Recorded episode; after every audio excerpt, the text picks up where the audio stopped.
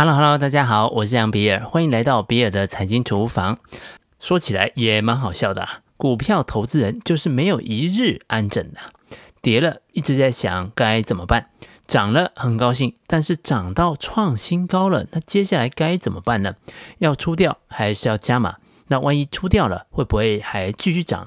那万一呀不出的话，不是啊，可能赚的钱又都吐回去了呢？那这些啊，其实我们都需要事先的安排跟规划。有没有什么样子的操作逻辑可以来协助投资人建立一套 SOP 呢？这样就不需要老是心慌慌啊。市场上其实有个知名的操作逻辑，叫做海龟法则。那这个名字啊非常可爱，但是也非常有用。它是知名的顺势操作原则，基本概念就是突破创新高之后买进。现在台股大盘已经创新高了，那接下来该怎么做呢？我们不妨借鉴一下海归法则，来看看顺势投资人会怎么来做操作。海龟法则的发明人是理查·丹尼斯。一九八三年，丹尼斯认为伟大的交易员完全是可以后天培养的，而他的朋友比尔想法呢，则刚好相反。为了证明他的理论是正确的，丹尼斯就在报纸上面刊登了大幅的广告，招聘新手菜鸟来进行训练。来应征的人有超过了一千多个。丹尼斯经过了亲自的面试之后，从中间挑选了十三位。在训练两周之后呢，丹尼斯就给这十三位新手交易员提供了一百万到两百万美元的资金，让他们用这两个礼拜内学到的方法去进行交易。这应该是金融交易市场历史上最著名的一次实验。这场实验持续的进行了四年，在这四年当中，丹尼斯每年平均能够达到百分之八十的复合成长率。海龟法则主要运用在期货交易上，运用在股票交易做法，我们可能会稍作调整。其实策略还是非常简单，做法就是当价格向上突破五十天的新高点的时候，开始做买进建立部位；相反的，当价格向下跌破二十天的低点的时候，则卖出平仓。具体来说，我每次该买多少的部位呢？海龟投资的投资部位并不是一个固定的数量，而是依据不同的股票的波动性来设定投资的部位。如果某档股票的波动性比较大，就会持有比较高的部位；相对来说，如果是波动性比较小，就会买的比较少。在进场之前，我们还需要计算出每一档股票能够下单的部位大小。海龟们使用的指标叫做 ATR，中文的名称叫做平均真实波幅 （Average True Range）。而且海龟们也是根据 ATR 来计算每次可以加码的价位。ATR 的参数则设定为二十，一个账户的一个百分点的投资金额就等于一个 ATR。举例来说，假如你有五十万元可以做投资，美十 KY 代号是二七二三。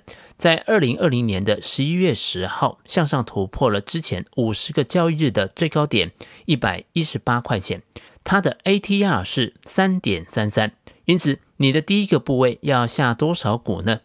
五十万的一个百分点就是五千元，因此五千元除以三点三三，约略是一千五百，也就是一千五百股左右。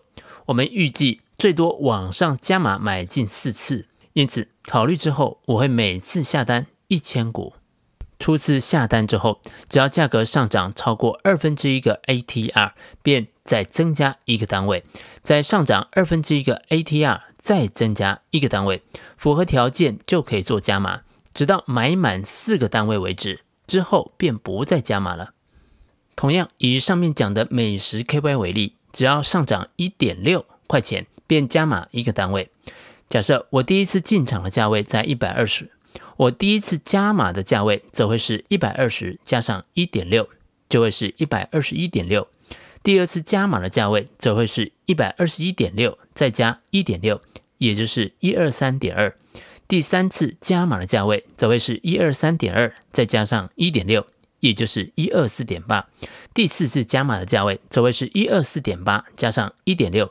等于一二六点八，那之后啊就不再做加码了。当我们第一次在一百二十块钱买进之后，必须立即设立停损点。这其实也是你用任何的系统或者是任何的交易方法都必须要做的事情。海龟法则的停损价位，则会是买入的价格的反向两倍的 ATR。举例来说，假如我们买入的价格是一百二十，两倍的 ATR 是六点六六，也就是三点三三乘以二，而停损点就是往下跌破一一三点三的时候卖出停损。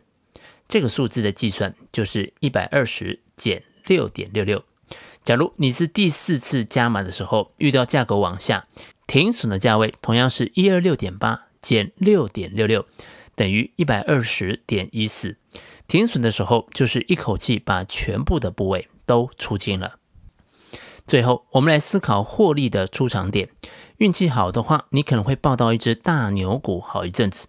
什么时候获利了结呢？答案很简单，当价格向下突破最近二十天的新低价的时候，就卖出获利了结。好，讲到这里啊，我们可以重新思考一下整个海龟法则。我不知道大家有没有印象，我们先前就曾经谈过，每次下单的损失要控制在两趴原则。在这里，我们看到一个 ATR 就等于你的投资本金的一个百分点，因此停损的价位设定在两个 ATR。其实就是告诉你，停损价是符合两趴原则的。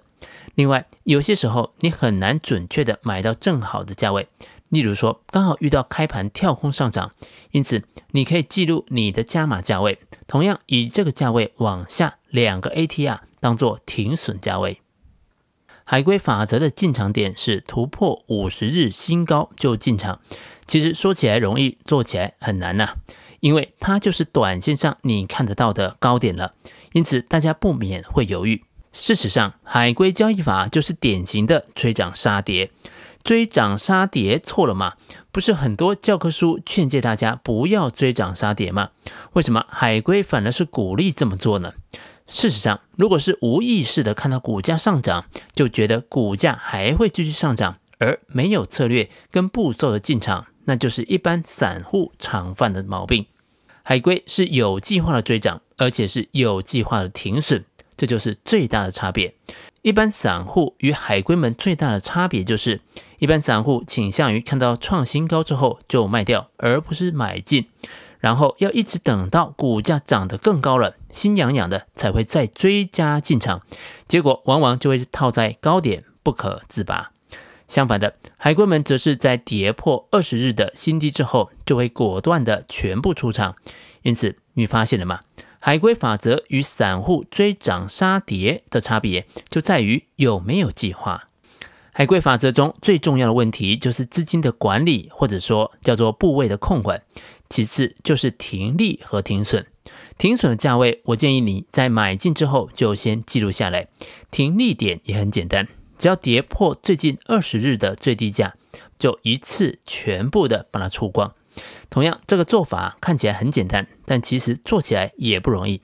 我们从行为金融学上有解释过这个问题，叫做处置效应。